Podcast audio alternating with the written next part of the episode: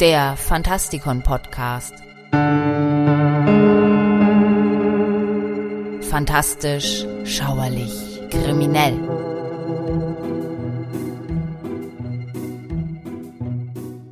Hallo Freunde draußen an den Radiogeräten und willkommen zu einer weiteren Ausgabe unserer Helden, Versager und andere Ikonen. Mein Name ist Michael Percampus und heute geht es um Mickey Mouse, die Ikone der Popkultur.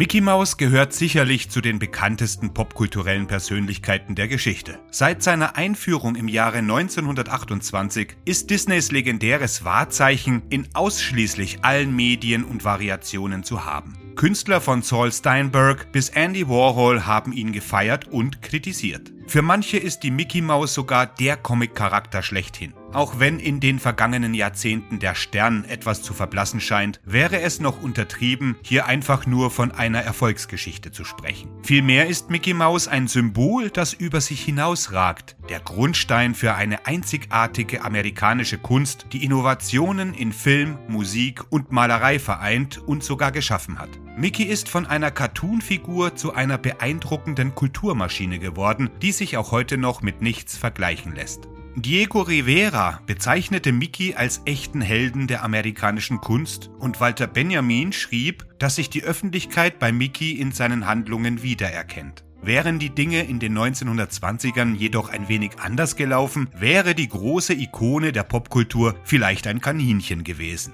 Disney war ein noch junger Animator, der eine Serie namens Alice Comedies produzierte. Kurzfilme, die echte Darsteller mit animierten Bildern kombinierten. Aber er war der Serie überdrüssig geworden und wollte komplett zum animierten Film übergehen. 1927 ging dieser Wunsch in Erfüllung und er durfte für Universal eine Cartoon-Serie produzieren. Disney wählte ein Kaninchen, dessen Name bei Universal tatsächlich aus einem Hut gezogen wurde. Inspiriert war Oswald, wie viele andere Figuren zu dieser Zeit von Felix, der erfolgreichen Cartoon-Katze, deren schwarzer Körper sich gut vom schlicht gezeichneten Hintergrund absetzte. Die Rechte an Oswald hatte allerdings, wie damals üblich, das Filmstudio, in diesem Falle Universal. Und so kam es, dass Disney um die Rechte an seiner Figur betrogen wurde. Anstelle den Kopf in den Sand zu stecken, arbeitete er und sein Chefanimator Up iWorks an einer weiteren Figur, auf die sie merkwürdigerweise nicht sofort kamen, obwohl animierte Mäuse bei Disney bereits zu dieser Zeit gang und gäbe waren. Als sie im Wesentlichen einfach nur Oswalds Ohren zu runden Mäuseohren gestutzt hatten, hatten sie ihre Figur, die zunächst Mortimer genannt wurde, bis Disneys Frau darauf beharrte, die Maus Mickey zu nennen.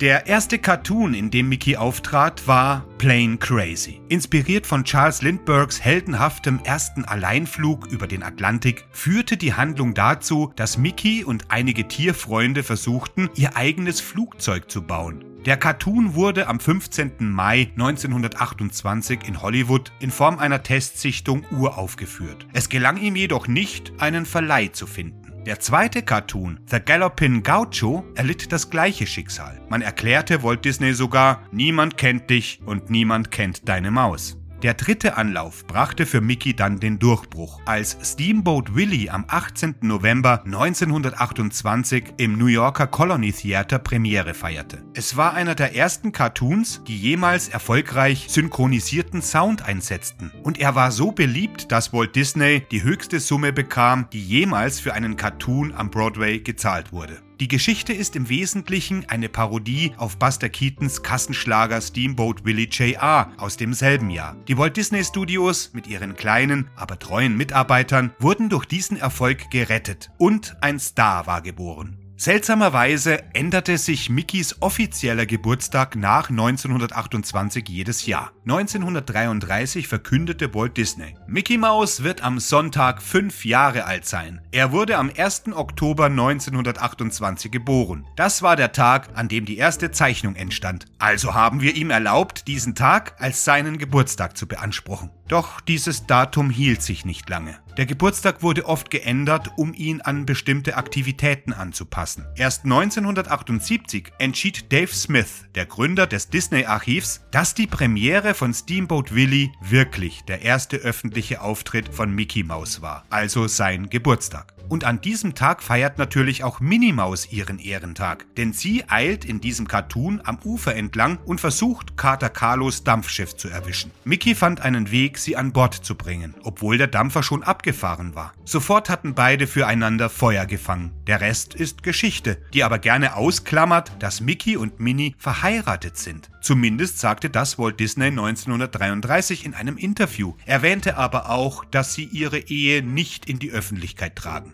Walt Disney ließ seiner Maus über Jahrzehnte auch seine Stimme. Das erste Mal sprach Mickey Mouse in The Carnival Kid von 1929. Der perfekte Umgang mit den verschiedenen Sounds ist der wesentliche Grund, warum Mickey Mouse so erfolgreich wurde und in kürzester Zeit seinen Hauptkonkurrenten, die Stummfilmanimation Felix the Cat, hinter sich ließ. In kurzer Folge wurde die Charakterisierung vorangetrieben und das Aussehen der Figur verbessert. Kater Carlo wurde als Mickys Erzfeind eingeführt. Er bekam weiße Handschuhe, damit sich die Hände besser vom Körper unterschieden, seine berühmten kurzen roten Hosen wurden ihm verpasst und der Schwanz verschwand. Anfang 1930 verließ Up iWorks Disney und somit auch die Arbeit an dem seit dem 13. Januar desselben Jahres lizenzierten Comicstrips. Und Walt machte sich auf die Suche nach einem Ersatz. Er entschied sich für Floyd Gottfredson, einen kürzlich eingestellten Mitarbeiter. Damals war Floyd Berichten zufolge begierig darauf, in der Animation zu arbeiten und zögerte etwas, seinen neuen Auftrag anzunehmen. Walt musste Floyd versichern, dass der Auftrag nur vorübergehend war und er schließlich zur Animation zurückkehren würde. Floyd akzeptierte und behielt diese temporäre Aufgabe vom 5. Mai 1930 bis zum 15. November 1975.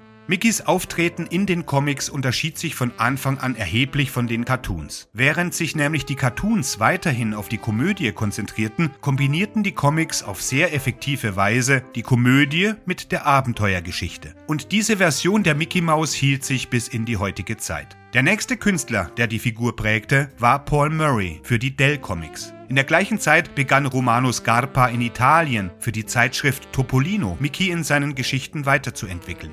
In Deutschland kam das Erscheinen des ersten Mickey Mouse Magazins 1951 einem Erweckungserlebnis gleich. Allerdings wurde die Beliebtheit der Maus hierzulande schnell von Donald Duck eingeholt, die in ganz Europa die eigentlich gefeierte Disney-Figur ist. Dies zeigt an, wie eingangs erwähnt, wie sehr Mickey Mouse mehr als Symbol denn als Comic-Charakter Anerkennung findet.